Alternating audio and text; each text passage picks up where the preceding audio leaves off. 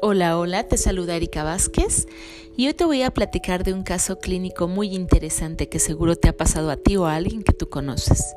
¿Cuántas veces nos ha pasado que estamos sumamente desmotivados por la vida? Que nuestro cuerpo nos pide descanso. ¿Te ha pasado? Inclusive caemos en un agotamiento crónico. Pensamos que es por estrés, problemas familiares, etc. Pues no te vayas de este interesante tema, vamos a hablar el día de hoy. La depresión es uno de los problemas psicológicos más frecuentes hoy en día y es muy importante detectarlo a tiempo. Afortunadamente, cada vez más existen terapias psicológicas de probada eficacia. Te doy una breve descripción del caso clínico de hoy. Se trata de una joven femenina de 25 años de edad, la cual acude a psicoterapia voluntariamente. Se presenta con una línea regular, postura desgarbada y mirada perdida.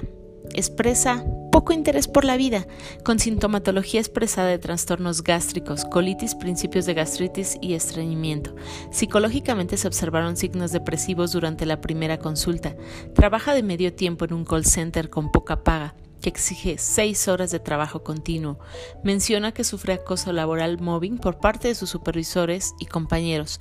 Proviene de una familia disfuncional en una zona de alta marginación y violencia.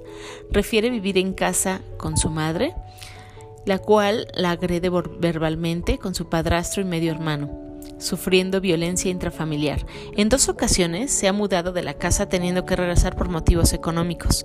A nivel personal demuestra interés por las ciencias de la salud y tiene dos, tiene dos carreras truncas, medicina y psicología, desertando de ambas.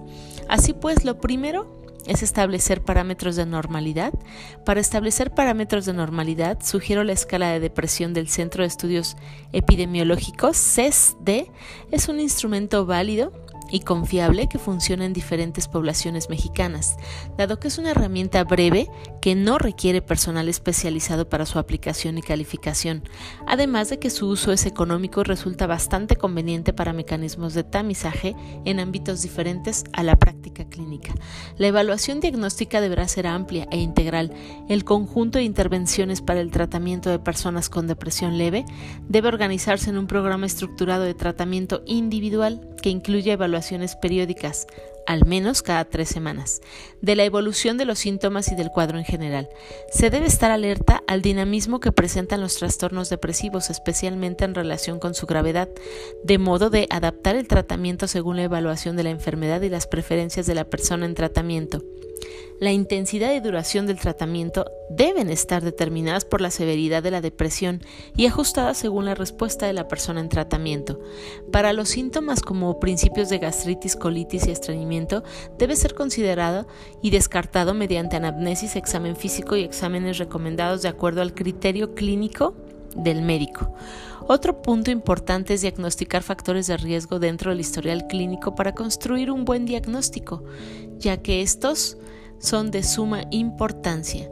Dentro de los factores de riesgo de la depresión pueden presentarse historia familiar con depresión, eventos biográficos traumáticos sufridos en la infancia, antecedentes de abuso físico y o sexual, Pérdida de un ser querido en los últimos seis meses, problema en una relación personal, conflicto familiar severo, violencia intrafamiliar, violencia de pareja, un cambio significativo en la vida o cualquier situación estresante en la vida, separación conyugal en el último año, pérdida del trabajo en los últimos seis meses, conflicto laboral severo, con daño de autoestima, problemas económicos, enfermedad física o dolor crónico, discapacidad psíquica o física personal o de familiar, abuso del alcohol y o drogas, vivir solo o sola, parto reciente o viva con un hijo menor de 6 años, escasa participación y apoyo en red social, pérdida de la madre antes de los 11 años, antecedentes de suicidio en la familia, episodio depresivo anterior, alteraciones, de sueño en los adultos mayores, que sea de género femenino.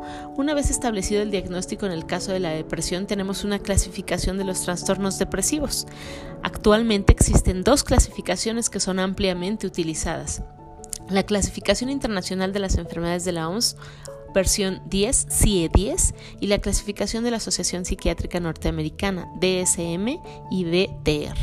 Trastornos depresivos según la CIE 10, código CIE 10, trastorno depresivo leve, moderado y grave, trastorno bipolar, episodio actual depresivo, episodio depresivo, trastorno depresivo recurrente, distimia. El tratamiento de los trastornos depresivos tienen por objeto reducir y o eliminar los signos y síntomas del trastorno, restablecer el funcionamiento psicosocial, laboral o vocacional, minimizar las posibilidades de recaídas.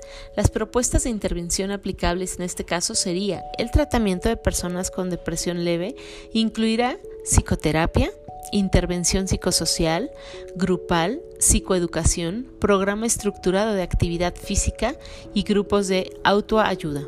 La terapia cognitiva conductual es un modelo de tratamiento de diversos trastornos mentales que trabaja ayudando al paciente a que cambie sus pensamientos, emociones, conductas, respuestas fisiológicas disfuncionales por otras más adaptativas para combatir sus problemas, o en este caso la depresión.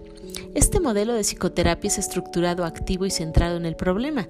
El tratamiento dura normalmente entre 10 y 20 sesiones y los pacientes experimentan a menudo una reducción considerable de los síntomas después de 4 o 6 semanas de tratamiento. En primera instancia, se guía inicialmente a los individuos a monitorear y a reconocer los pensamientos automáticos negativos. Luego se ilustra a los pacientes acerca de cómo examinar la exactitud y la utilidad de dichos pensamientos, a ponerlos a prueba empíricamente, a arriesgarse para encontrar un nuevo tipo de refuerzo y a generar condiciones más equilibradas y adaptativas. Además de aprender a modificar esas cogniciones distorsionadas, se exhorta a los pacientes a caracterizar y modificar sus creencias centrales e intermedias que son la base de estos pensamientos automáticos, incrementar las habilidades de autocontrol, también optimizar la capacidad de resolución de problemas, mejorar las tasas de reforzamiento positivo y aumentar las habilidades sociales e interpersonales. También sugerimos se pueda encontrar la terapia del bienestar y la terapia cognitiva basada en la atención TCBA. La primera ayuda a que los pacientes se desvinculen de momentos de estrés emocional y sean más conscientes de los espacios de tiempo, de bienestar, trabajando lógicamente con las cogniciones que suelen interrumpir dichos periodos. La segunda es una intervención que se realiza a través de una terapia grupal orientado a los pacientes aprendan a ser más observadores y objetivos en su evaluación y de sus pensamientos y sentimientos utilizados como aliados, la meditación y técnicas TCC 44. Por último, la terapia cognitiva de Beck 4851 puede incluir además intervenciones orientadas conductualmente denominadas activación conductual, en donde el objetivo es poner cara a cara al paciente con las condiciones que pudieran estar manteniendo el trastorno, tratar de poner a funcionar o, como sugiere su propio nombre, activar a la persona a pensar de estar todavía deprimida como paso para dejar de estarlo. Mis conclusiones es que la intervención oportuna ayuda a prevenir un cuadro agudo de depresión de mayor o suicidio Hoy se dispone de medidas terapéuticas farmacológicas y no farmacológicas que podrían mejorar la depresión. Cifras de la Organización Mundial de Salud destacan que la depresión constituye un problema importante de salud pública. Más del 4% de la población mundial vive con depresión y los más propensos a padecerla son las mujeres, los jóvenes y los ancianos. En el mundo, este trastorno representa la cuarta causa de discapacidad en cuanto a pérdida de años de vida saludable.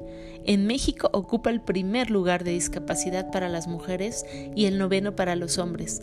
Además, se estima que el 9.2 de la población ha sufrido depresión, que una de cada cinco personas sufrirá depresión antes de los 75 y que los jóvenes presentan tasas mayores.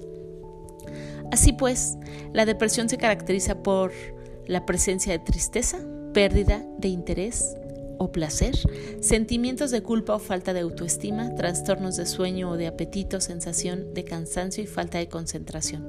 Este trastorno puede llegar a hacerse crónico o recurrente y en su forma más grave puede conducir al suicidio.